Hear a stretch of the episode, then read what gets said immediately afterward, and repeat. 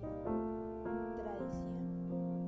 Es poder vivir con los recuerdos de mujeres luchadoras, una Navidad llena de emoción, ese sentimiento de mis ganas de expresar la receta que mamá llena de amor y recuerdo, mis mujeres que se convirtieron en mi mamá y mis tías, esas mujeres por las que soy una persona bien y me llena de momentos icónicos, y con Nochebuena nuestros recuerdos, una simple receta llena de dulce amor, un arroz convertido en leche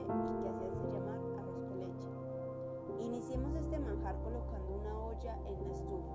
Después de esto agregamos el arroz para poder colocarlo en el agua y lavarlo.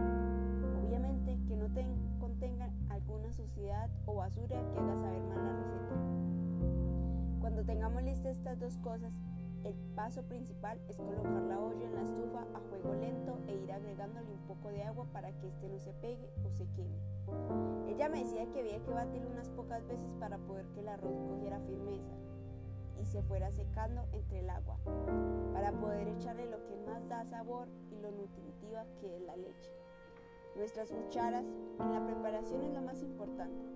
Ella dice que lo importante es tener una mano firme y que esté llena de amor al batir porque cualquier alimento de, lleva eso, el amor que se tiene entre hermanas y el amor de hacer esta tradición para la familia entera, la cuchara se vuelve un instrumento esencial. Aparte de revolver, sirve para probar nuestras sustancias de nuestro exitoso postre. Es importante no perder de vista el arroz con leche, ya que llega un punto que hay que batirlo para que el arroz no se pegue del todo. En la familia podemos servir más de 20 vasitos de arroz con leche. La Nochebuena es el mejor lugar para comer en familia. Algo que hace especial el arroz con leche es el dulce que contiene. Mi madre sí dice que para ella el sabor con canela y los clavos hacen tener una sustancia y un sabor diferente a las preparaciones.